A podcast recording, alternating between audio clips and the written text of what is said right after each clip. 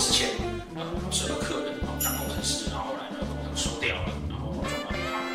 可是他很喜欢做模型，我就建议他说，那你可以上网教人家做模型。所以每一个人在他自己的人生过往中间，绝对不可能完全的没有留下任何的值得他自己觉得好的地方，一定会认真的去寻找自己适合什么，然后开始往那走。那第二个情况是什么？当然是有的人他真的觉得他是在，